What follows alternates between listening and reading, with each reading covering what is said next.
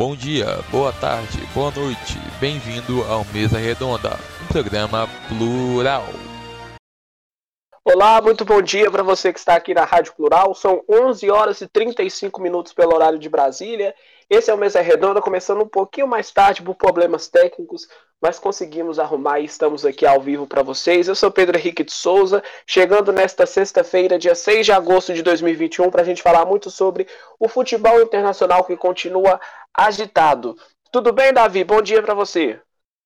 Bom dia, bom dia a todos que estão nos ouvindo. Prazer enorme estar aqui de novo. É, semana com muitos assuntos, né? Então vai ser um papo muito bom, muito proveitoso. Sim, com, muitas, com muitos debates envolvidos. Tudo bem, Francisco? Muito bom dia. Bom dia, Pedro. Bom dia a todos que estão nos ouvindo. É um final de semana de finais olímpicas, né? Tanto no vôlei quanto no futebol. E esperança de medalha aí para o nosso Brasil. Em clima de decisões envolvendo vários esportes que o Brasil está envolvido, envolvido com alegrias e com tristezas também. Tudo bem, Pedro Paulo? Bom dia. Bom dia, Pedro. Bom dia aos nossos ouvintes. Exatamente, além do final de semana de finais olímpicas, né? Começando os campeonatos europeus e ainda as últimas 24 horas foram históricas para o futebol. Então tem bastante coisa para a gente comentar aqui no programa de hoje. Bom dia, galera. Isso aí, ansiedade pairando no ar com essas decisões. E aquela ansiedade boa também nos campeonatos chegando, né, Matheus? Está chegando a hora da gente acompanhar mais uma temporada do futebol europeu. Tudo bem? Bom dia. Bom dia, Pedro. Bom dia a todos os ouvintes. Bom dia, Davi, Francisco, Pedro Paulo. Pois é, campeonatos estão chegando. É, esse final de semana já começa um deles, né? A gente vai falar daqui a pouco. A expectativa tá alta. É, os craques estão de volta aos clubes e vai ser muito bom aproveitar e acompanhar essa temporada junto com vocês. Futebol de alto nível, né? Do jeito que o torcedor gosta. Se torce para algum ou se gosta de acompanhar apenas uma boa partida de futebol. Mas começamos o Mesa Redonda de hoje falando dela, da Copa do Brasil.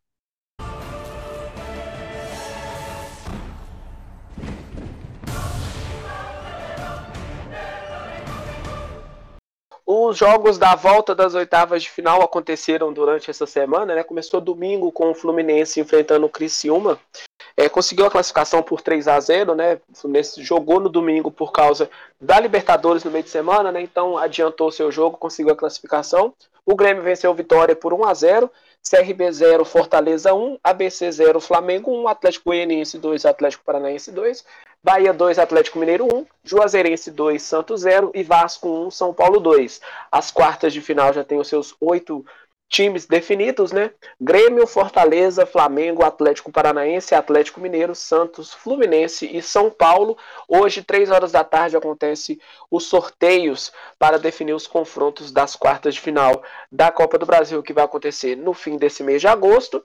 Vale lembrar que a CBF está planejando a volta do público como uma fase teste nessa fase da Copa do Brasil.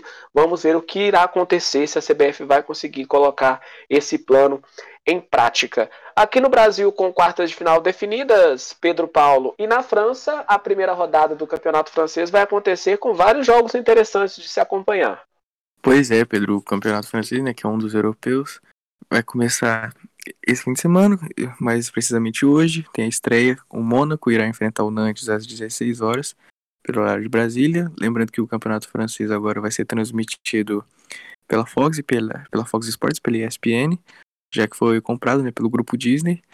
E então é, fica um pouco mais fácil para quem quiser acompanhar o time, quem tiver acesso à TV fechada, do que nas outras temporadas que normalmente não era tão fácil assim o acesso. Além do Mônaco que vai jogar hoje, às 16 horas contra o Nantes, amanhã o Lyon vai entrar em campo meio-dia para enfrentar o Stade Brestow.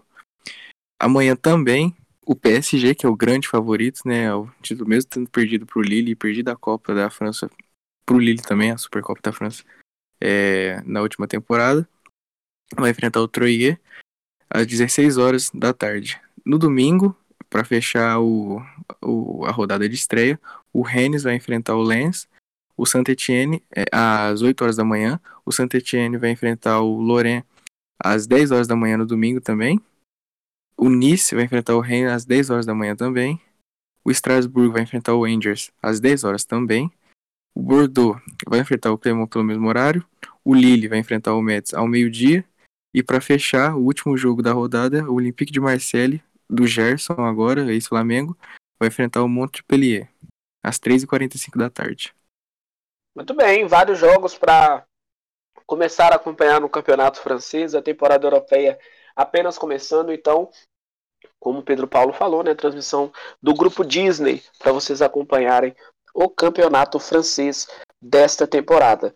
Saindo do, do campeonato francês, né, que teve vários bastidores que o Matheus contou em outros programas, ele está chegando agora com os assuntos do mercado da bola.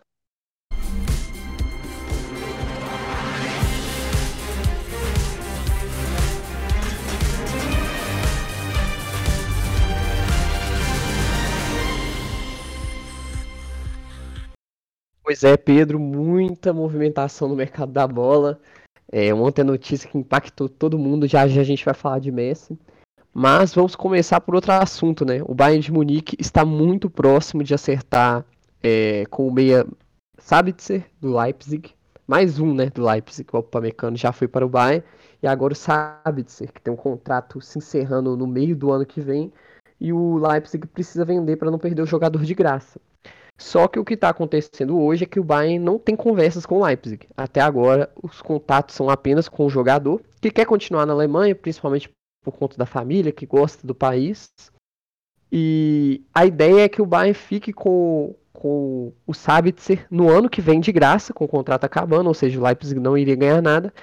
E o clube só iria investir no jogador agora nessa janela se vendesse o Tolisso, que não vem jogando muito no Bayern, muitas lesões, não conseguiu render o que era esperado dele. E aí o clube está atrás é, de clubes que estejam interessados no Tolisso. Por enquanto, apenas especulações que, de um possível interesse aí é, da Juventus, mas nada concreto, não. Enquanto isso, na Holanda, Luiz Van Gaal foi confirmado novamente como técnico é, é da seleção holandesa vai se substituir o Frank de Boer, né, que fez uma péssima Eurocopa, acabou sendo eliminado para a República Tcheca ainda nas oitavas de final. E terceira vez na seleção, é um treinador muito experiente, é, conhece a filosofia do futebol holandês e vai ter até a Copa do Mundo de 2022 no Catar para conseguir fazer um, um, uma estrutura para essa seleção. E aí, Davi, o que, que você acha?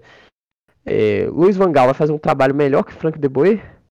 É, é muito engraçado, né, essa ideia do, do Luiz Van Gaal retornar ao comando da seleção holandesa. Me lembra muito é, esse ciclo vicioso que a CBF sofria antes de contratar Tite. Era Carlos Alberto Parreira, Dunga, aí contratava outro jogador, outra pessoa que participou dessa comissão. Eu acho que é complicado. É um não, não diria um técnico ultrapassado, mas suas ideias nos últimos, em seus últimos trabalhos não surtiram tanto efeito, né? Eu gosto de destacar sempre aquele trabalho que ele fez no Manchester United após a Copa do Mundo no Brasil em 2014, que ele estava à frente da seleção holandesa, não conseguiu render, é, inclusive arrumou briga com vários atletas e acabou sendo demitido em pouquíssimo tempo. Então acho improvável que ele consiga fazer um time muito diferente desse que está, que está é, a Holanda do, do Frank de Boer. Eu lembrei na hora do Dunga voltando para a seleção, né? Depois de ter falhado na Copa de 2010, ele voltou depois de 2014, acabou não rendendo o esperado, ficou dois anos apenas na seleção e foi demitido novamente. Pois é, vamos ver aí como que o Van Gaal vai trabalhar novamente com a seleção holandesa, né? Ele é um, tem um temperamento muito difícil, tem boas passagens, é claro. No próprio Bayern, ele foi muito bem, chegou na final da Liga dos Campeões, não ganhou por detalhe. Mas é um treinador polêmico. Vamos ver o que, que ele vai conseguir fazer na seleção holandesa, se ele vai conseguir fazer a equipe render, né? Agora, falando do Sabitzer no Bayern, é, Francisco, você acha que trocar Sabitzer pelo Tolisso é um upgrade, é um downgrade? O que, que você acha?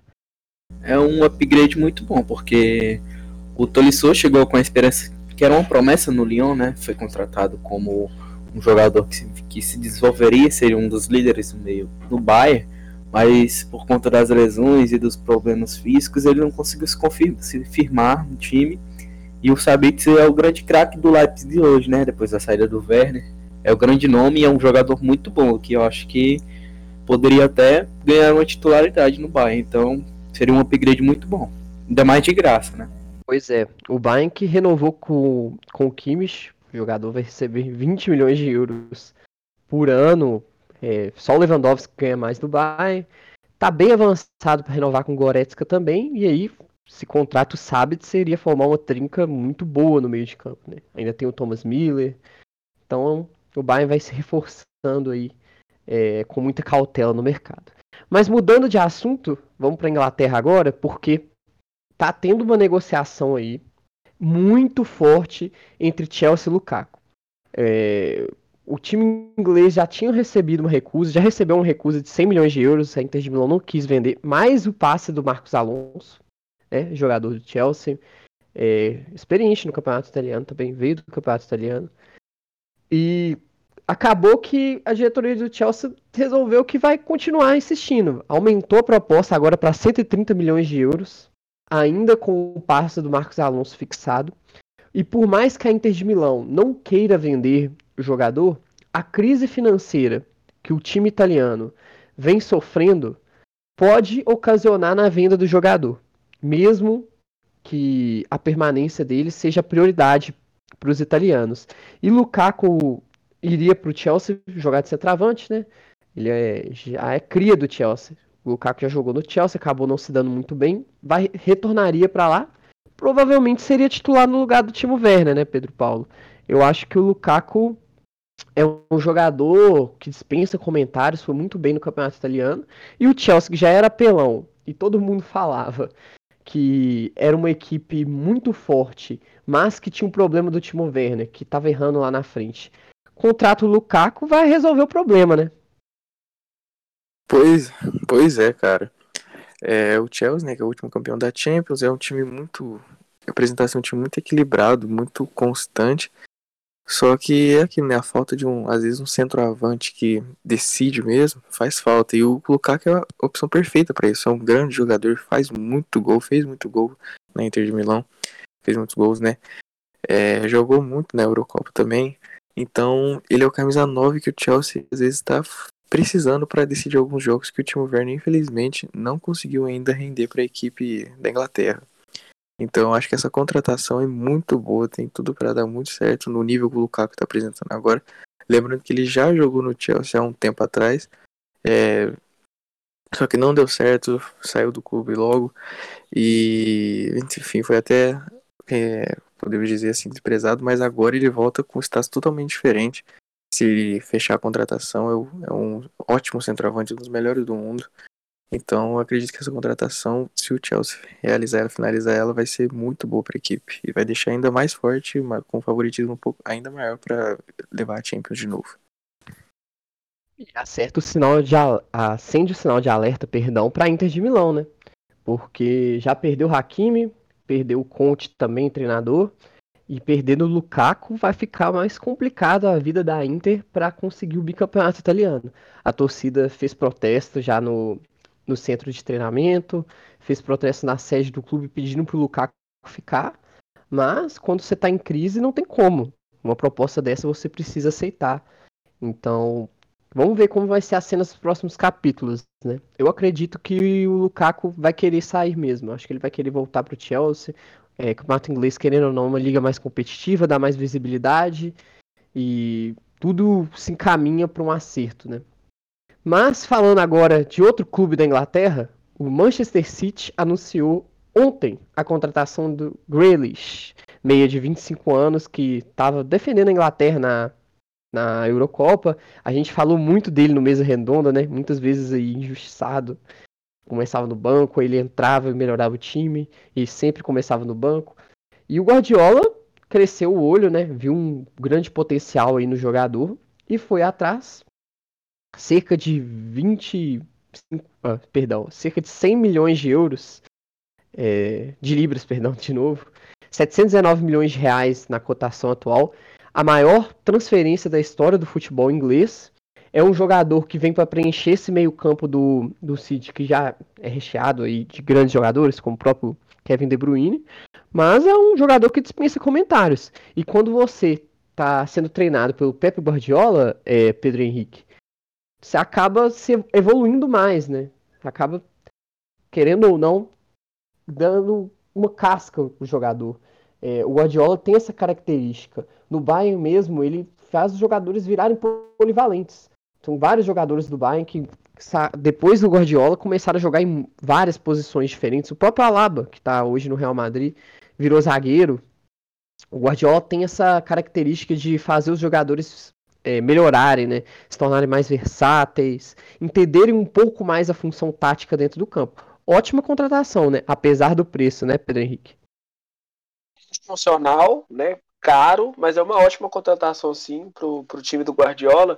E o interessante é a idade que o Grealish tem, né? Que é 25 anos, então ele tem um, ele é um jogador novo, mas é experiente, né? Aquele auge que a gente fala na idade de um jogador de futebol, né, que tem experiência dos 18 aos 22, 23 por aí, de 24 anos até os 29, é a idade perfeita, né, para os jogadores estarem desempenhando bom futebol. Sempre tem jogadores que desequilibram, né? O Cristiano Ronaldo, por exemplo, passou nessa idade jogando muito melhor do que quando ele tinha essa faixa etária. Mas esse é o interessante, né? Um jogador que ainda pode se tirar muita coisa dele por ter uma idade bacana, e agregar muito ao Manchester City, que já é uma equipe forte. E claro que para um jogador ser treinado por Guardiola, com o nome que o Guardiola tem e o currículo que ele tem é muito importante. Então é uma grande contratação do Manchester City e também para o Grealish se sentir bem em um clube tão vitorioso e que tem peso, né? tem renome como é o Manchester City, que vale lembrar né, esse poder de investimento vem a, é oriundo do petróleo, né? Conseguiu com essa globalização que o mundo teve crescer, né? Então, com o advento do petróleo, o Manchester City cresceu de produção e vai demonstrando isso, contratando um jogador no nível e no preço do Grealish, né, Matheus? Pois é, Pedro. Eu fico imaginando o Guardiola precisando de um meia, consegue uma negociação difícil, trabalhosa com o Grealish, consegue contratação do jogador e passa nem 30 minutos e ele recebe a notícia que o Messi está saindo do Barcelona. Como será que estava a cabeça de Pep Guardiola neste momento, né? Mas falando do próprio Aston Villa, né, que perdeu o Grealish, ele nem deu tempo de lamentar, já anunciaram um possível substituto aí, é, conhecido da Bundesliga, Leon Bailey, é, jogador jamaicano, estava no Bayer Leverkusen, fazia muito tempo já que atuava pela Bundesliga, vai para um novo desafio aí, é, na Premier League, contrato até 2025, 35 milhões de euros, gastou menos da metade do valor arrecadado ali no Grealish. Davi, você que gosta da Bundesliga, o que, que você acha que o Bailey pode agregar nesse time do Aston Villa? O Leon Bailey é um grande jogador, isso todo mundo já sabe, todo mundo que acompanha a Bundesliga há um bom tempo. Porém, ele vai ter que preencher uma lacuna que, que, que ainda é complicado, porque o, o Jack Grealish saiu como, como um ídolo, ele foi ídolo da equipe, está no, estava no Aston Villa desde a Championship, conseguiu o acesso, foi o principal jogador na luta pelo acesso, e hoje, quando perde um jogador desse nível, desse porte, criado é, na, nas categorias de base do Aston Villa, é, é complicado você preencher um espaço com um jogador que é muito talentoso, mas muito jovem. É, inexperiente um pouco, mas eu acredito que o tempo poderá, é, o tempo de Premier League poderá proporcionar um crescimento para esse atleta e vai agregar muito nesse time, nesse bom time do Aston Villa. Aston Villa não perdeu tempo assim. Eu acho o Leon Bailey um jogador muito bom, mas longe de se comparar com o Grealish. E eu espero que a torcida do, do Aston Villa esteja ciente disso. Não dá para cobrar o mesmo desempenho dos dois jogadores. Mas vamos falar agora do assunto do momento, né? Só se fala disso em todas as redes sociais. É, o dia 5 do 8 de 2021 jamais será esquecido, porque Lionel Messi não é mais jogador do Barcelona, é oficial. É, ontem o Barcelona soltou uma nota falando que não conseguiu a renovação com o Messi. Não por conta do jogador. É, o próprio presidente do Barcelona hoje deu uma entrevista coletiva, afirmou que o Messi e o Barcelona chegaram a um acordo. O argentino aceitou diminuir o salário mais da metade, mas é, o Barcelona está com esse problema financeiro, né? É, não consegue registrar nenhum jogador hoje, novo jogador, na La Liga por conta do fair play. O clube está arrecadando menos do que está gastando. Isso é contra as regras do campeonato espanhol. É, e acabou que tá sem registro. Não teve como o Messi ser registrado novamente. Lembrando que se o Barcelona tivesse renovado o contrato do Messi, é, poderia até ficar o Messi ter ficado, porque não englobaria esse caso de inscrever o jogador. Mas como o contrato acabou, é, o que acontece? Eles iam ter que escrever como se o, o Lionel Messi fosse um novo jogador do clube, né? Porque ele estava sem contrato, querendo ou não. E acabou que a La Liga não aceitou. E certo, né? Olhando pelo ponto de vista moral, por mais que esteja perdendo a grande figura do campeonato que dê mais visibilidade, você tem que seguir o fair play. O Barcelona não seguiu. Vai uma crise financeira tremenda e não só o Messi não foi inscrito, como DP e Agüero também não. O clube não pode registrar nenhum jogador nesse momento, tem que reduzir ainda muito a folha salarial para conseguir registrar novos jogadores. E aí vai ficando uma situação complicada para o Barcelona, porque sem Messi, sem DP, sem Agüero, vai ser complicado. Temporada longa, né, Francisco? como que o Barcelona entra numa temporada com essa moral?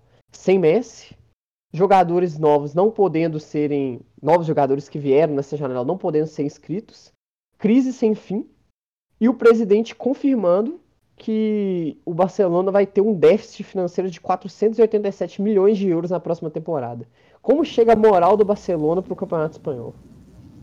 Ah, Matheus, eu acho que essa, essa atitude do presidente do Barcelona de jogar a culpa para a Liga é errada, porque a regra está lá. A regra do fair play financeiro tem anos que foi implantada. E se ela é aplicada para um time como o Raio Vallecano, que acabou de subir, ela tem que ser aplicada para o Barcelona também.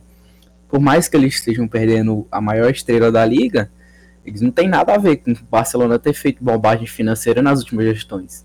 O Barcelona que se vira aí para se livrar desses contratos que eles fizeram, né? E aí o Messi agora é livre no mercado. A La Liga até tentou trazer um, um, uma receita a mais aí com a parceria com a CVC Capital, uma parceria de mais de 2 bilhões, mas o, o, o Barcelona receberia 270 milhões de euros agora, então já dava uma aliviada. Mas aí você pensa, ah, então o Barcelona aceitou, né? Não, o Barcelona é contra, junto com o Real Madrid. Muito por conta da criação da Superliga, né? Os dois aí têm interesse ainda de criar a Superliga e foram contra esse investimento. Esse novo contrato da La Liga duraria 50 anos, né? E aí o Barcelona é contra, fala que é muito tempo. E aí acaba que fica nesse impasse. Não, não se acerta com a La Liga. A Superliga também tá parada, né? Superliga que é um, um grande perigo aí para a competitividade do futebol. E vai se ruindo o clube precisa de dinheiro para não entrar numa situação de falência mesmo. O Barcelona hoje deve mais de um bilhão de euros para o governo espanhol. Complicada a situação. Mas voltando a falar um pouco do Messi, né? É, jogador melhor do mundo, muito provavelmente vai ganhar a bola de ouro esse ano.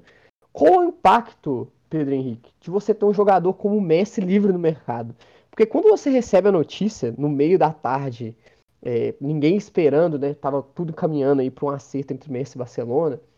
E aí você recebe essa notícia. Você sendo diretor de qualquer clube europeu, você já dá uma impactada, né? Dos gigantes, falando assim. Bayern, Juventus, Barcelona. É, Barcelona não, perdão, Real Madrid. Real Madrid não, né? Ele não, vai, ele não faria isso. PSG, Manchester City, Manchester United. Imagina que você tá mexendo no computador e vê que o Messi saiu do Barcelona. O impacto é grande, mas tem um candidato aí possível para ele que é o PSG, que é um clube mais mais forte financeiramente, mais ativo no mercado. Mas que é um impacto gigantesco, é, né? Muitas questões envolvidas também, né, Matheus? Por exemplo, mexe muito a estrutura, igual você falou, por, por ser esse fator surpresa, né, que, que envolve o nome do Messi em deixar o Barcelona. Mas vale destacar também, né, que ele tem um retorno de marketing para o clube muito grande, por vendas de camisas, acessórios e tudo mais tem uma liga, né, principalmente, sem fazer comparações, né, mas quando o Cristiano Ronaldo saiu do Real Madrid, a La Liga ficou um pouco chateada com isso, pelo produto dele ser desvalorizado. Isso acontece com o Messi mais sutilmente por ter esse fair play financeiro, né? São outras transações, são diferentes contextos, mas a liga é a mesma. Mas é, é, um grande investimento, né? Um jogador que já passou do seu auge, mas tem a sua regularidade em nível elevado muito grande, né? O Messi é um gênio do futebol, então ele agrega muito às suas equipes, é, mais uma vez, né? O poder de investimento que a Europa tem e escancar um problema que quem está aqui no Brasil às vezes não acompanha muito, né? A gente sabe de times que são multibilionários, que têm é, donos né, com, com empresas na Arábia, vem desse Oriente Médio, né, igual falei do Manchester sobre o petróleo, e equipes que são enormes, que têm uma camisa muito forte, uma camisa muito pesada, e conseguiam contratar grandes jogadores passando dificuldades. Né? Então tem essa, essa mudança que a gente vê de Ares, que para o jogador é importante, ele não mexe tanto com isso. Messi não tem nada a ver com o fair play financeiro do Barcelona. E as equipes amarradas a esse valor, a esses valores que elas concordaram, né? não é surpresa para ninguém. Mas tem isso, né? O Messi valorizar uma liga, com certeza, valorizar um time, agregar muito a, a equipe, né?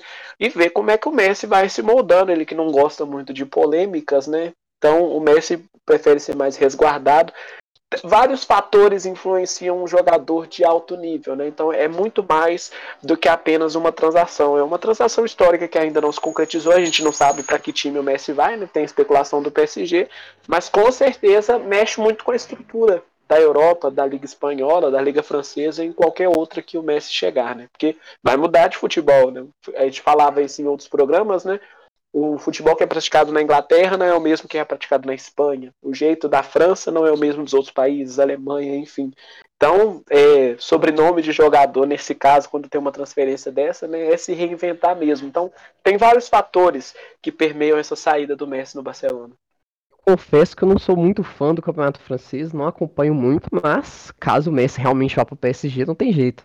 Vou ter que começar a acompanhar mais, ver o desempenho, né? Afinal de contas, é um dos melhores jogadores da história do futebol. É um jogador que você, a gente acompanha há muito tempo já, né? Então não tem como.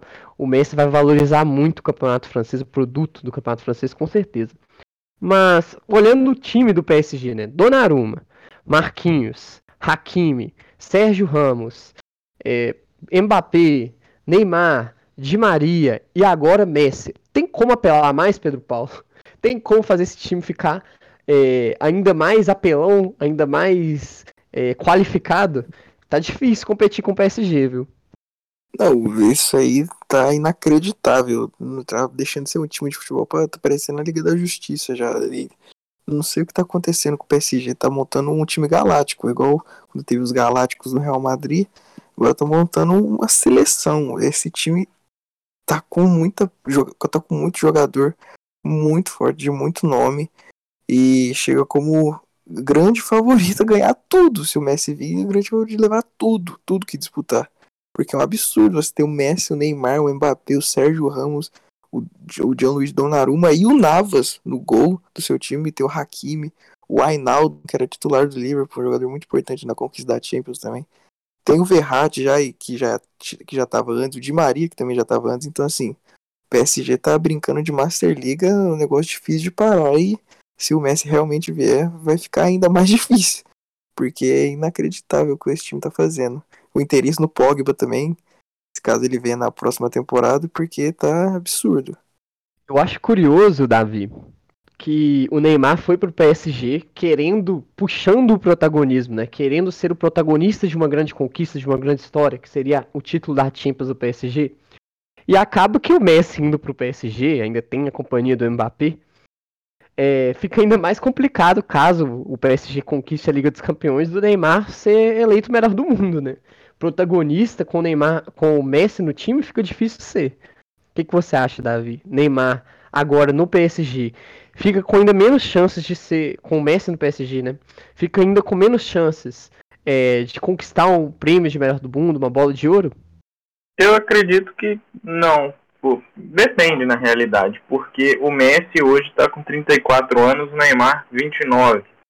É, mesmo com a idade, eu acredito que o, que o Messi tenha muito a contribuir, porém ele está numa fase assim, a sua carreira está decaindo na realidade. Não que, obviamente, que não está decaindo desse, dessa maneira, né? Mas ele, ele não é o Messi que fazia as mesmas coisas com 27 anos, por exemplo. Eu acredito que ele possa contribuir ainda mais com o Neymar e com o time do PSG para talvez fazer o Neymar ser o melhor do mundo, mas eu acho que seja bem complicado disso acontecer na realidade. O quando o Neymar foi para, para a França, o PSG investiu em dois, três atletas para tentar ganhar times. Agora o PSG com o Nasser Al-Khelaifi está tentando, finalmente, está conseguindo montar um time para proporcionar tanto ao Neymar quanto, quanto ao Mbappé é, essa, essa capacidade de disputar com grandes equipes no, no cenário europeu. Então eu acredito sim que agora, com Sérgio Ramos, com Hakimi, com, com Donnarumma chegando e possivelmente com o Lionel Messi, eu acredito que finalmente o PSG tenha conseguido montar um time capaz de levar a Champions e talvez proporcionar ao Neymar essa chance de ser o melhor do mundo, ou ao Mbappé, ou ao Messi, essa oportunidade de, de levantar essa, essa bola de ouro. Matheus, não é nada Só... fácil é, trazer o Messi para o PSG, né? É um, um, clube de maior investimento, mas a gente tem que lembrar que o PSG não consegue vender jogadores, né? Então, fez apenas uma venda que é o Baker para o Leverkusen por 7 milhões de euros, né? Que dá 43 milhões de reais. Mas para contratar o Messi teria que vender um jogador expressivo, porque se o Barcelona se desfez do Messi justamente pelo, pelo fair play financeiro, o PSG também não escapa disso. É uma equipe que tem dinheiro, mas precisa entrar né, com esse salário bruto, por exemplo, do Messi estimado em 80 milhões de euros, 496 milhões de reais, e não é livre. Né? O fair play financeiro ele tem várias, várias vertentes, tem investimento, a gente sabe que os clubes têm é, os seus donos e tal, mas para contratar o máximo é 30% de investimento. Então não é uma transação muito fácil, muito simples para o Messi chegar ao PSG. Ele vai ter que perder um nome de expressão para contratar um jogador do nível do Messi, que todo mundo sabe que é caro, né, Matheus? Fair play, lembrando que é a proporção 4-1, né? A cada 4 euros que saem do clube, um euro pode entrar. Foi o que o Marcelo Beckler falou, inclusive, que foi o que aconteceu com o Messi no Barcelona. E é curioso, Pedro Henrique, para encerrar o assunto Messi, que quando ele quis sair, ele pediu para ser vendido no, no, na metade do ano passado, o Barcelona se recusou a vender por conta de uma cláusula no contrato. E quando eles chegaram em um acordo, ele teve que sair, né? Sim, é, é, aquele pedido que, que surpreendeu muita gente também. Muitas pessoas não ficaram surpresas com isso, mas foi é uma bomba que cai, mas é um aviso. Né? O Messi avisou que não estava muito bem Barcelona. É uma era, né? Ciclos são feitos para ser encerrados, mas sempre tem aquela nostalgia de lembrar, né? A gente que está nessa idade, que já sabe muito sobre futebol e viu temporadas anteriores, que é uma era que deu muito certo. Né? O Messi conquistou muitos títulos pelo Barça, chegou a época, né? Que o Barcelona era a cara do Messi, principalmente no seu auge e tudo mais, vocês falando do Neymar e tal. Chegou aí Luizito Soares e tudo mais. Mas é complicado, né? Ciclos são feitos para serem encerrados, mas isso dói muito no torcedor, imagina, né? lá na Espanha principalmente, aqui no Brasil tem muitos torcedores do Barcelona, né? mas na Espanha principalmente é uma questão de luto até sobre esse assunto do Messi deixar a equipe. Vamos ver como é que o Messi vai se adaptar à sua nova equipe, se será o PSG, se será o Manchester City. Há acontecer muitas coisas ainda nesse capítulo envolvendo a novela do Lionel Messi. Terminamos, Matheus, o mercado da bola? Então, é, muitos assuntos, ainda vai ter muitos capítulos ainda para ocorrer nessa novela do Messi e outras transações também o futebol europeu que está começando apenas a sua temporada.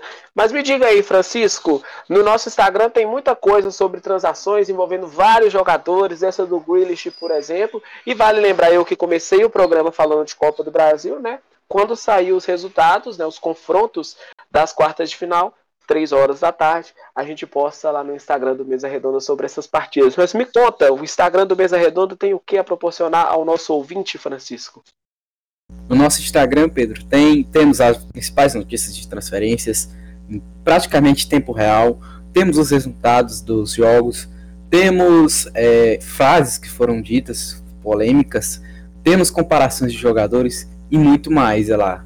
Cortes do programa e tudo mais. Nosso Instagram é mesaredonda.plural. Pesquisa lá no seu Instagram, mesaredonda.plural e siga a gente para ficar por dentro do mundo do futebol. Isso aí, então, reforçando o convite, arroba plural, o nosso Instagram. Meio-dia e 11 minutos pelo horário de Brasília. Muito boa tarde para você que está acompanhando Mesa Redonda nesta sexta-feira. Já falamos sobre os resultados da Copa do Brasil, que chegará à sua fase de quartas de final. O mercado da bola sempre agitado, né, principalmente com essa questão do Lionel Messi, o Grealish no Manchester City, seleções trocando de técnico, né? O Vangal, por exemplo. Vale lembrar que o Vangal não classificou a Holanda para a Copa de 2002 no Japão e na Coreia do Sul. Então, Holanda passando por esse processo de reformulação depois de sair precocemente na Euro. Muitos assuntos já falamos, muitos assuntos falaremos. Eu estou na companhia virtualmente do Francisco, do Pedro Paulo, do Matheus Renovato e do Davi e continuamos o programa com um assunto muito interessante para a gente debater, né? A gente estava falando do Messi e do Grealish, os valores que os jogadores, os jogadores de futebol têm. Quanto vale um jogador de futebol? É muito interessante a gente acompanhar essas transações e cada vez mais caras, né? Com, com os clubes investindo cada vez mais. É, tem aquela do Neymar saindo do Barcelona e indo para o PSG com 222 milhões de euros né, em 2017. O Mbappé do Mônaco para o PSG, 145 milhões de euros, com mais 35 milhões ainda. Então, Pedro Paulo, a gente vê que, logicamente, jogador de futebol é humano, né? Tem coração, tem perna, corre como humano, não tem nenhum aditivo para ele fazer o que ele faz, né? Jogador de futebol é uma profissão remunerada que tem outros gastos, envolve outros fatores do clube também. Mas você acha, por exemplo, 222 milhões de euros do Barcelona para o PSG na venda do Neymar em 2017, um valor muito alto? A gente está extrapolando esses valores é, esportivos que cada vez mais tem patrocínios e tudo mais, os valores vão aumentando. O que, que você acha sobre isso? É muito? Ainda pode aumentar mais? Não tem problema? Qual a sua opinião?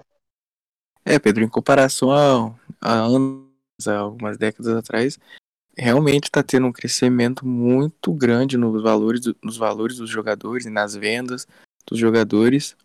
Mas eu acredito que um jogador hoje, ele não é mais só um jogador de futebol como era, sei lá, 40, 50 anos atrás. Ele é um produto. É uma marca. As marcas olham para ele como um futuro, um potencial de investimento, potencial para atrair seguidores para sua marca. Então, isso que faz o, o jogador. É, não só isso, né? Mas isso faz com que o jogador tenha o seu preço de. o seu passe muito elevado. E faz com que os jogadores comecem a ter esses valores exorbitantes, como o do Neymar, que foi vendido por, o PSG por 222 milhões de euros. Que é um valor assim absurdo. O clube tem muito dinheiro. Mas é, é realmente. É, são assustadores algumas vezes, mas isso acontece por conta do, do que vem acontecendo com os jogadores de eles começarem a ser, eh, de, das marcas enxergarem neles o potencial de ser uma marca, de ser de não ser só mais um jogador de futebol. Isso que faz com que cresçam os preços cada vez mais. E é super importante também a gente ressaltar o que o Pedro Henrique e o Pedro Paulo falaram, né? Sobre é, essa inserção de grandes empresas, grandes companhias no futebol, né? É, empresas, é, de, grandes magnatas do petróleo, é, grandes companhias como a Crank no, no Arsenal, por exemplo, um dos, um dos vários exemplos que a gente tem. Então a tendência é só aumentar na realidade, né? Porque é algo exorbitante o que eles estão pagando por esses atletas, o que estão investindo no futebol, que virou um dos maiores produtos que nós temos no, no planeta. Seguindo nesse caso, né, Matheus, é interessante a fala do Davi, todo mundo é, comenta, a maioria das pessoas comentam, né, não dá para generalizar e falar todo mundo, que o futebol vive numa bolha. E a gente vê cada vez mais os valores aumentando em, em diversas transações esportivas. Tem a questão social também, né, que todos os países atravessam essas questões de fome. Aí a, a pessoa pensa, né, mas poxa, a gente está falando de futebol e mazelas sociais, combinam até, porque existem parcerias, é, projetos que os mesmos jogadores estimulam, né, com questão de educação, fome e tudo mais. E esses valores cada vez aumentando significativamente. Você acha que esses valores sempre aumentando faz o futebol entrar numa bolha e principalmente quando esses valores aumentam, o marketing passa só na organização e o torcedor fica um pouco de lado por ver que tipo, o time pode é, deixar o jogador em seu plantel, mas ele prefere vender por ter essa questão de marketing e investimento porque o dono quis.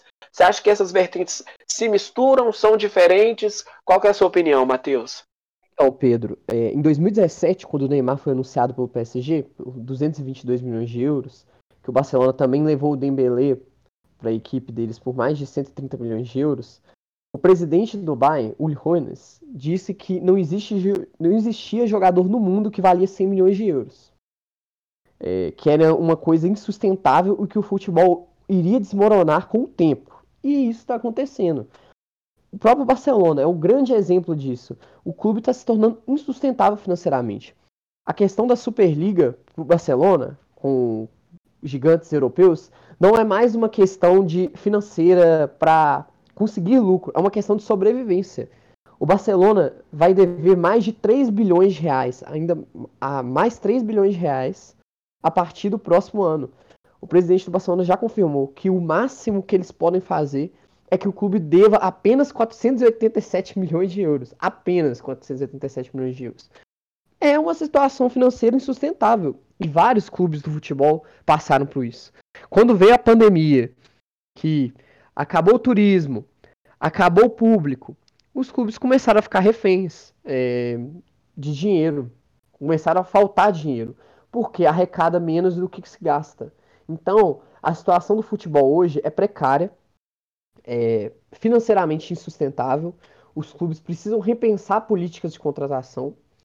E o futebol hoje se tornou é, um negócio mesmo. Os clubes são empresas. Então você tem que administrar o seu clube de uma maneira correta. Na Alemanha, por exemplo, é um exemplo de gestão. Todas as equipes da Alemanha. É, o Schalke 04 foi rebaixado por incompetência também financeira, mas tirando, com raras exceções, vários clubes lá gastam apenas o que, o que se arrecada, ou menos. É, tem que ser assim. O futebol tem que parar de, de ser tratado com, com amadorismo. Você não pode é, ter uma gestão ruim. É uma empresa. O seu clube é uma empresa. A qualquer momento ele está sujeito a falir. Você tem que ter um pouco mais de planejamento para construir o futuro do seu clube. Não pensar só no agora, no resultado. Então, as contratações, os salários muito altos, inflacionados, têm que ser repensados pelo bem do esporte, porque senão vai acontecer. Imagina o Barcelona tendo, decretando falência, isso é inimaginável. É, ou se muda, ou isso vai acontecer não só com o Barcelona, como com vários clubes. A Inter de Milão também está insustentável, tendo que vender jogador e acabou de ganhar o campeonato italiano. Então, é uma necessidade hoje do futebol mudar a política financeira. A gente fala tanto de, de planejamento, né, em, em ponto futuro, em, em, questão de investimento e tudo mais, é, planejar essas, esses custeios para as próximas temporadas, para os próximos anos. E Francisco, a gente vê né, muitos jogadores que são vendidos com um valor muito alto e que não conseguem desempenhar um bom futebol. A gente está falando, por exemplo, a gente sempre fala do Timo Werner, né? Então é, é uma situação onde o jogador também se analisa, né? Tipo, é, tem a questão, né? O futebol em si, ele foi vendido do Leipzig por Chelsea por 53 milhões de euros, é, com informação do site Gol, né? E tem isso também, né? Tipo, poxa, eu, eu tenho o meu valor. E o valor está escrito, né? 53 milhões de euros. Eu não consigo desempenhar isso durante as partidas. Eu não consigo colocar o meu valor em campo, porque eu não estou vivendo uma boa fase. Isso passa muito também por uma pressão psicológica que o jogador adquire, né? Porque cada vez mais ele vai valendo um valor muito superior com uma coisa que ele não imaginava na sua infância, por exemplo, e isso acaba desenvolvendo alguns problemas em campo, mentais e tudo mais. Então o futebol não é apenas uma caixinha, né? Ele tem vários fatores que desembocam realmente em questões sociais, né? Porque vale lembrar, né? É, depressão, ansiedade, isso está envolvido em qualquer pessoa, seja ela pobre, seja ela rica e tudo mais. No futebol não é diferente, né, Francisco? Tem esses fatores também que, que acontecem, é do dia a dia de clubes e do jogador principalmente, né? Sim, Pedro, e não só do próprio jogador, às vezes a torcida pega no pé, né? Como o Dembélé no Barcelona, o Barcelona gastou muito dinheiro nele, no Coutinho e no Griezmann, e a torcida pega muito no pé desses jogadores, não dá paz, quer que eles rendam como o Neymar rendia no Barcelona, já que eles foram contratados praticamente pelo mesmo valor que o Neymar foi vendido, e não deram o mesmo retorno, né, que o Neymar dava no Barcelona. E aí, além da, da própria pressão que o, que o jogador bota em si, vem a pressão da torcida. Um exemplo cl claro disso é o Michael no Flamengo, né? A gente tá falando de futebol internacional, mas dá para fazer essa relação com o Michael. Que recentemente ele deu uma entrevista falando que teve depressão no ano passado, né? Por causa da. Muito por conta da pressão que ele sofria por ter sido uma das contratações mais caras. E que com a ajuda do clube, com, pagando psicólogo, fazendo tratamento e dos companheiros, ele conseguiu superar isso e hoje ele tá jogando bem. Eu acho que essa parte merece mais atenção no esporte mundial. Quem deu muita atenção para isso também recentemente foi a Simone Biles, né, nas Olimpíadas, desistiu para proteger a própria integridade.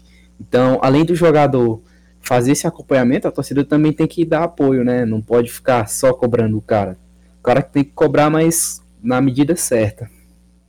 Sim, é, a pergunta inicial do debate, né, quanto vale um jogador de futebol, pode até desembocar nessa que você falou, né? Então eu passo para o Pedro Paulo, por exemplo, quanto vale a sanidade mental de um atleta, né? De um, a gente aqui no Mesa Redonda fala de jogador de futebol, do futebol especificamente, mas lembrar que tem sempre que estar em alto nível, né? A gente vê muito também na rede social o que está acontecendo com o Neymar de férias. Muita gente está chamando o Neymar de que está acima do peso, que está gordo, né? É, na minha opinião, é um porte físico normal que com academia, com preparamento físico, rapidamente ele se recupera. E tem essas críticas também.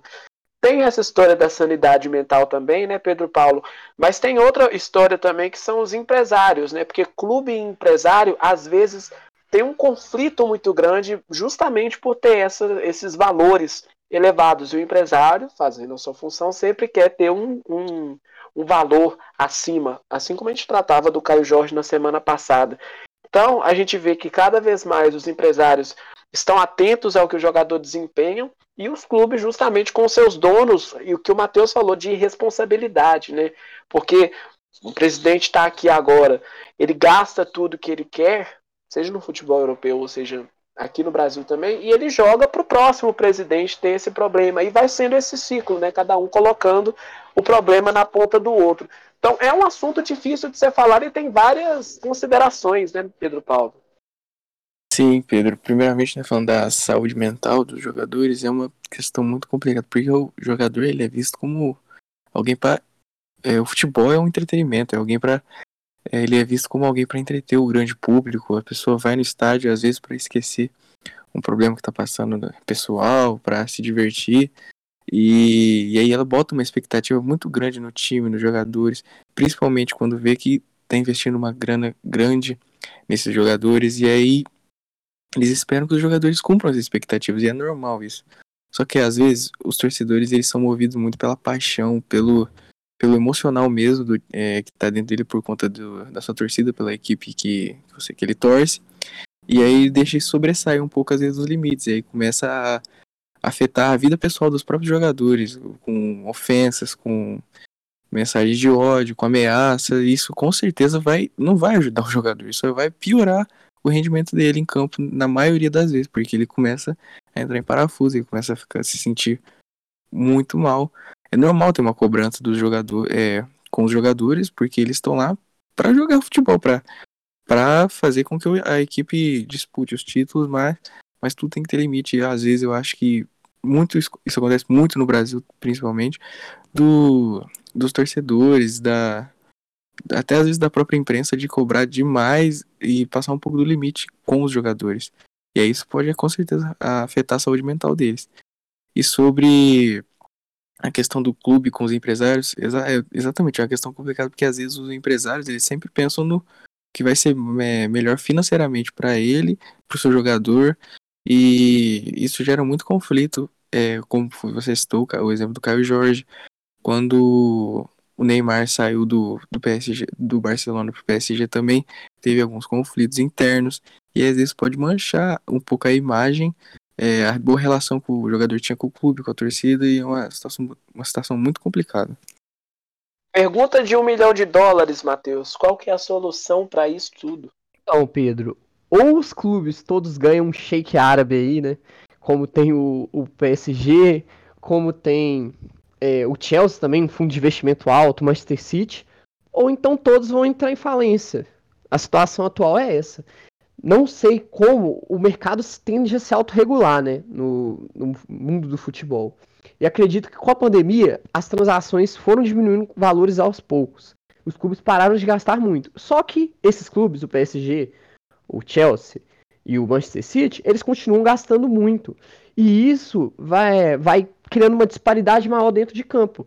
Hoje, sinceramente, eu não vejo nenhum clube ganhando a Liga dos Campeões que não seja Chelsea, que não seja Manchester City, que não seja o, é, o PSG. São os três clubes que mais têm dinheiro para investir, que estão investindo mesmo numa pandemia, gastando com, é, com contratações 100 milhões de euros, 80 milhões de euros, enquanto os outros clubes estão sem grana, e acaba criando uma disparidade financeira. Ou o mercado começa a se autorregular nova, novamente, começar a gastar menos, inclusive essas equipes que têm um fundo parece infalível, que nunca acaba o dinheiro, ou então o futebol vai ficar um pouco mais chato de se assistir. E vai ser muito normal acontecer o que aconteceu com o Milan, de clubes tradicionais, infelizmente, entrarem no ostracismo. Eu não vejo uma solução cabível que não seja a diminuição do, dos valores que estão sendo gastos. É, os clubes, num consenso, né, é, analisarem que realmente está se tornando insustentável, porque está se tornando insustentável. É, tem que ter essa mentalidade que realmente isso está acontecendo. Eles precisam aceitar que não dá mais a forma com que o futebol está sendo conduzido. Sim, é, a gente está falando mais na parte do dinheiro, né? Então, é, educação financeira é muito importante para pessoas, né? A gente está falando de jogadores de futebol, mas como a gente tem uma sociedade se tratando do Brasil muito complicada, né, é, em questões de gastos e tudo mais, educação financeira sempre é um parâmetro, né, é uma opção a ser ensinado em escolas, é, no futebol principalmente, porque tem gestores para isso, né, você consegue contratar pessoas assim, e investimento em base, né, é você reestruturar isso, começando lá na base também, é, explicando os motivos, né, quando os jogadores evoluírem e tal, do valor ser diferente do que era antigamente, né, o presente virar o antigamente daqui a, a uns tempos, porque principalmente, né, não é uma coisa fácil, não é uma coisa complicada, não é uma coisa tão fácil de se resolver, é uma coisa complicada. Então, é, são vários fatores também, e principalmente, né, gente, a gente falando de dinheiro, de transação esportiva, a gente tem que lembrar que os jogadores têm família, que sempre foi o sonho dele desde pequeno, né? A se conferir a situação que a família teve quando era criança, de ter uma vida melhor, de dar um, um futuro melhor, é uma estabilidade melhor para sua família, né? Então, se, se o mercado está falando que você vale esse preço, por que, que o jogador iria discordar, né? Porque se esse preço é, eleva a vida da pessoa, porque a gente quer conforto, né? O ser humano quer conforto, ele precisa disso para se sentir melhor. Por que, que o jogador de futebol não aceitaria? Concorda, Francisco? Concordo, Pedro, concordo com você e concordo com a ideia do Matheus também, que o ideal seria que os dirigentes se, se firmassem um acordo, né, para controlar. Mas parece que eles não concordam com a gente, porque a ideia que partiu do Florentino Pérez é, ao invés de diminuir os gastos, aumentar a renda, né, com a Superliga, encontrando investidores para arrecadar mais dinheiro para que eles consigam gastar mais ainda e manter aí esse, essa doideira do mercado. Sim, é, é, um, é um fator, né?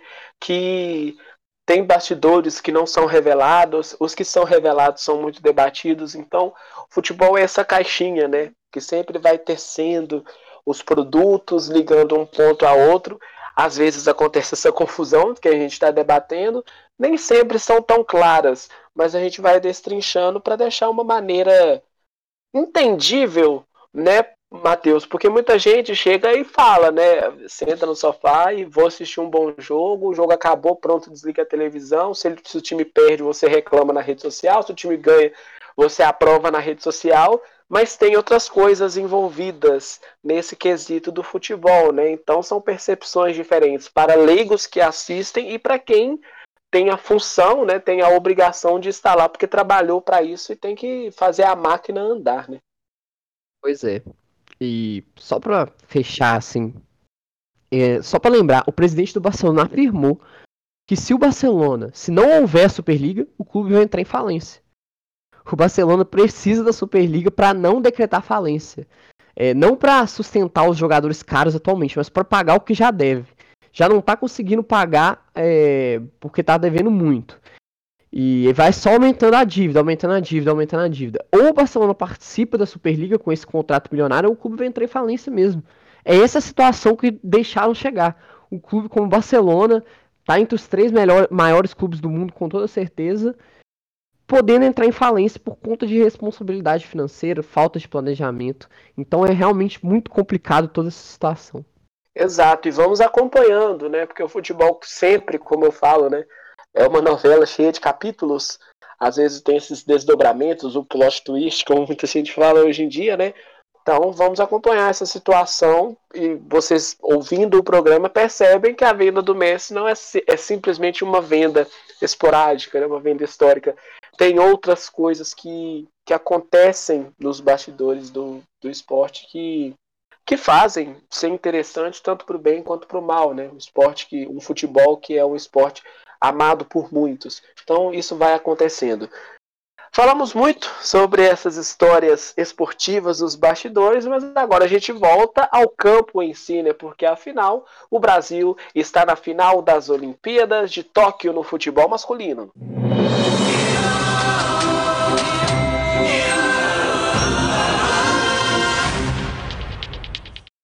Bem, vamos falar de Jogos Olímpicos de Tóquio, porque o Brasil está na final contra a seleção espanhola, que muitos jogadores disputaram a, a Eurocopa, né?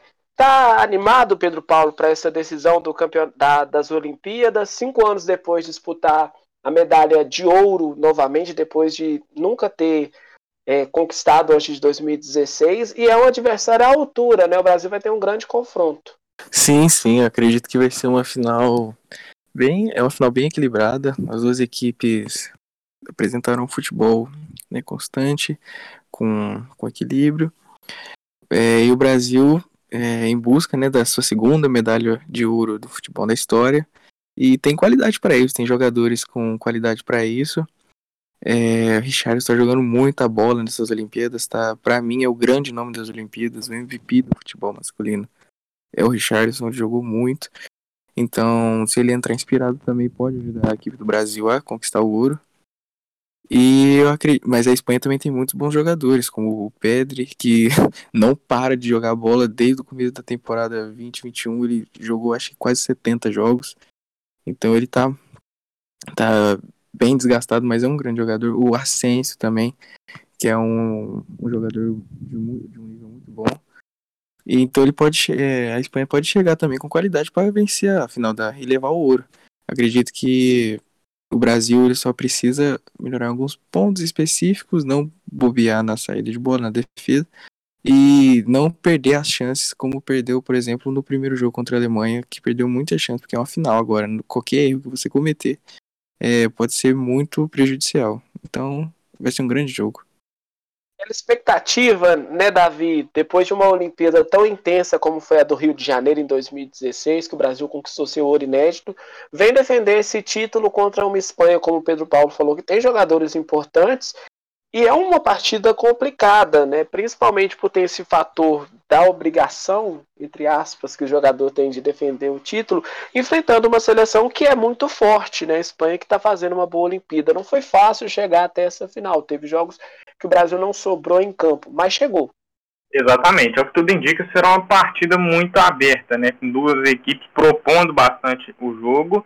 A Espanha, que é um time muito forte, teve cerca de seis jogadores que participaram da Eurocopa que estão é, na relação da seleção olímpica, além de outros jogadores também que se destacaram na La Liga e não estavam na, na seleção principal. Que principalmente eu gosto de ressaltar muito é o caso do Mikel Merino, um jogador da Real Sociedade, muito talentoso com a bola no pé, que ele é o, um dos principais responsáveis por é, iniciar as jogadas né, no meio campo, para servir Dani Olmo e Oyarzabal, que foram muito bem, né, sempre muito utilizados na Eurocopa.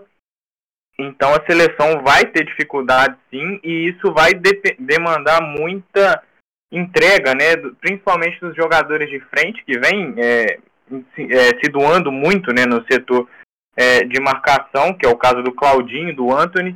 Então acredito que será uma partida muito complicada, muito complicada, mas eu confio na seleção brasileira. Eu acho que é uma boa oportunidade para a seleção ousar um pouco é, com jogadores que são muito bons no um contra um, né, que é o caso do Malcolm.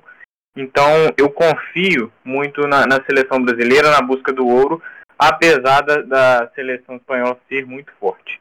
E agora eu venho, já estamos encaminhando para o final, eu venho me despedir, agradecer a participação, pela participação, é, agradecer todo mundo que nos ouviu até aqui, é, todos os companheiros aqui, Matheus, é, Francisco, Pedro Paulo e Pedro Henrique.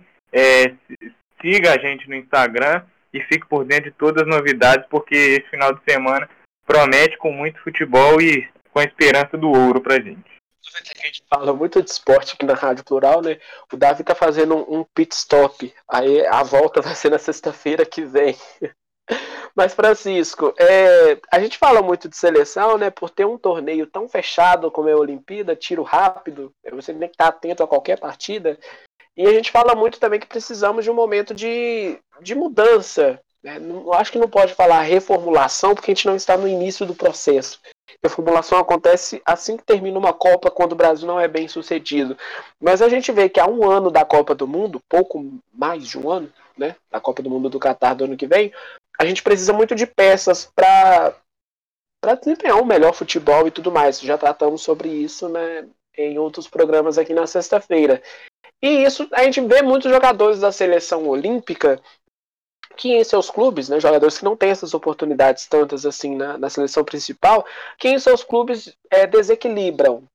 Não, pode se dizer protagonistas assim, porque tem outras vertentes, mas desequilibram.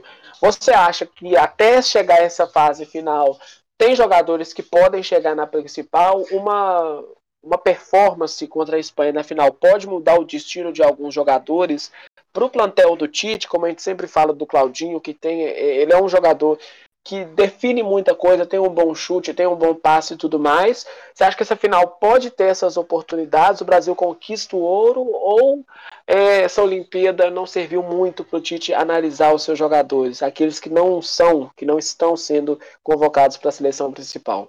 Eu acho que temos jogadores sim, Pedro. Acho que o Tite está perdendo sono aí na madrugada assistindo os jogos da seleção olímpica e que um nome que eu aposto bastante que está no radar, é que já foi até convocado por ele para a principal, é o Bruno Guimarães, que está sendo o dono do meio campo ali, está é, tá distribuindo muito bem o jogo, desarma, cria jogadas, é, a parceria dele com o Guilherme Arana, que é outro que eu também acho que está no radar do Tite, o lateral do Atlético Mineiro, está funcionando muito bem, o Arana ali fazendo a, indo até a linha de fundo e o sendo, sendo acionado pelo Bruno Guimarães no, muitas vezes no contra-ataque, ou até mesmo quando a bola está no ataque, e o Arana faz muito bem esses cruzamentos para trás, ou então um passo para trás, um cruzamento ali para o nosso centroavante, que outro, o nosso centroavante é outro que eu também acho que está no radar, o Matheus Cunha.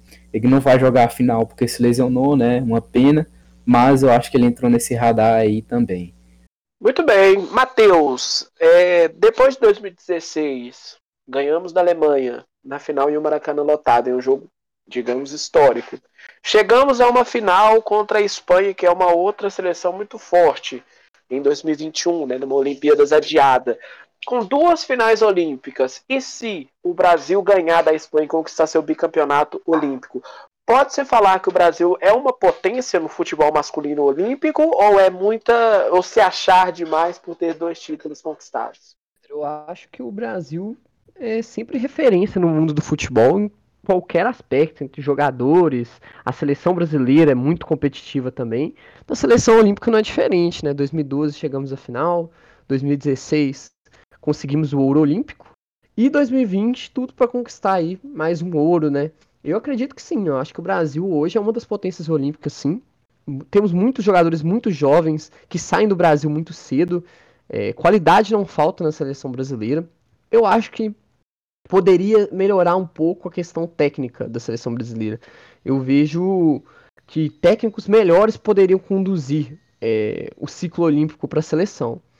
Porém, é, não dá para tirar o mérito, tirar é, falar que, os jogadores, que a seleção não é uma potência por conta apenas disso. Eu acho que sim, a seleção olímpica do Brasil hoje é referência no mundo inteiro. E eu ia usar um ditado popular, né, que se usa muito na internet, que é na Austrália tal coisa já aconteceu. Eu ia falar que na Austrália o Brasil já ganhou o ouro, mas como as Olimpíadas estão acontecendo no Japão, não dá para usar esse ditado, mas o Brasil vai ganhar 2 a 0. Dois gols do Richarlison, podem anotar aí e me cobrar semana que vem. O Brasil vai ser ouro sim. Na mesa redonda de 2032 você pode usar, Matheus. pode usar em eles- 2032. Se ele indicar o Brasil, Pois é, pois é. Vale lembrar também, o Matheus estava falando da final em 2012, né, Pedro Paulo? Em 2008 a gente conquistou o bronze contra a Bélgica. Contra a Bélgica. Ô, Bélgica, né? Não dá pra falar no, no- na Copa do Mundo, né? Olimpíadas e Copa do Mundo é diferente. Mas conquistamos em 2008, né? Veio a prata 2012 e ouro 16. Talvez o ouro 2020, né? Mas medalha o Brasil já assegura. É uma prova que, mesmo sendo muito exigido, né, a imprensa bate muito nessa história de revelar jogadores e eles serem importantes para a seleção brasileira em si, já que são em clubes, mostra que ainda temos uma formação muito boa em jogadores jovens, de excelência, de velocidade. Tanto é que o futebol europeu ainda olha para o Brasil com bons olhos para contratar jogadores. Né? Então, esse ciclo tem que ser mais trabalhado profissionalmente, porque a base mesmo, que é o talento, o Brasil tem, né, Pedro Paulo?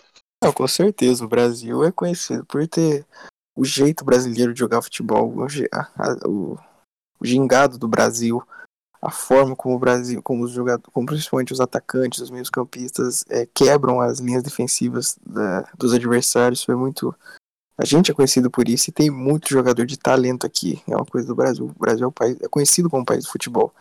Então, sim, base e jogador talentoso, com certeza a gente sempre vai ter. É o ponto exatamente que você falou, fazer com que eles se firmem, fazer com que eles é, desenvolvam o potencial que, ele tem da, que eles têm da maneira correta. Porque, vamos pegar o exemplo do Neymar, já vai fazer 30 anos, é, e foi o, é o último jogador assim da geração jovem, um jogador jovem que é, apresentou um talento absurdo quando jogou aqui no Brasil, é, ninguém parava o menino, foi pro Barcelona e se firmou como um, grande, um dos grandes nomes da Europa, um dos melhores jogadores do mundo. Então, é, precisa ter esse trabalho para potencializar o- o- os jogadores jovens, os talentos jovens aqui do Brasil, para eles não se perderem e cada vez que as gerações forem se renovando, terem jogadores de qualidade aqui no Brasil. Eles se tornem ídolos, né? Tanto para os brasileiros e tal, porque a gente é acostumado. Rivaldo, Bebeto, Romário, Ronaldinho Gaúcho, é, tem isso, né? O Cafu, por exemplo. Então é, é muita história que o futebol tem a, a contar, o futebol brasileiro em si, né? Já que somos os maiores campeões mundiais. Mas, Francisco, despedindo de você, até a próxima. Sexta-feira que vem a gente se encontra. E aí, Francisco, Brasil e Espanha, com emoção ou sem emoção? Boa tarde para você. Boa tarde, Pedro. Boa tarde para todos que estão nos ouvindo. Eu acho que vai ser com muita emoção, com tanta emoção que vai ser decidido nos pênaltis, igual a final de 2016. Então, com muita emoção, né? Matheus, vai roer unha, Matheus? Boa tarde, até quarta-feira para você. tarde, Pedro. Jogo tranquilo, é, 2 a 0 pro Brasil, sem muito, sem muita burocracia. A Espanha vai tremer, é, como sempre, contra a seleção brasileira. Vai relembrar aquela final das da Copa das Confederações de 2013, 2 a 0 sem sustos. O Brasil ganha com facilidade esse ouro. Grande Copa das Confederações, excelente partida, viu? A gente tá ficando um pouco velho, 20 anos, considerar velho. Lembra claramente daquele jogão que o Brasil fez contra a Espanha, mais uma vez no Maracanã, né? Impressionante como o Maracanã é o berço da emoção, tanto aqui no Brasil quanto no mundo. Mas agora me diga, Pedro Paulo, qual vai ser o cardápio dessa partida? Porque 8 horas da manhã, 8, 8 e meia, é café da manhã, é pipoca, refrigerante. O que, que acontece, Pedro Paulo? Boa Não, tarde. dia, no dia de jogo do Brasil tem que acordar com churrasco no mínimo, não importa o horário. não, brincadeira. Ah, eu, é, mas pra assistir o jogo do Brasil tem que comer uma coisinha diferente, né? Chamar os mais próximos assim, pra acompanhar é, a partida. Lembrando que tem uma aglomeração muito grande, porque né, a gente ainda tá na pandemia. Mas é quando é final, quando é jogo do Brasil, assim, eu pelo menos gosto muito de comer uma coisa diferente, né? Sair um pouco da mesmice e chamar a galera que eu gosto. Então, acho que vai ser um sábado bem. É, pode, comer, pode começar o sábado bem divertido o Brasil levar o ouro trazer o ouro para casa. Pedro Paulo é mais de boa, eu já não consigo, né? Ansiedade baixa, não dá para comer nada, né? Aquela ansiedade que a gente tem, todos os esportes que o Brasil entra em campo, né?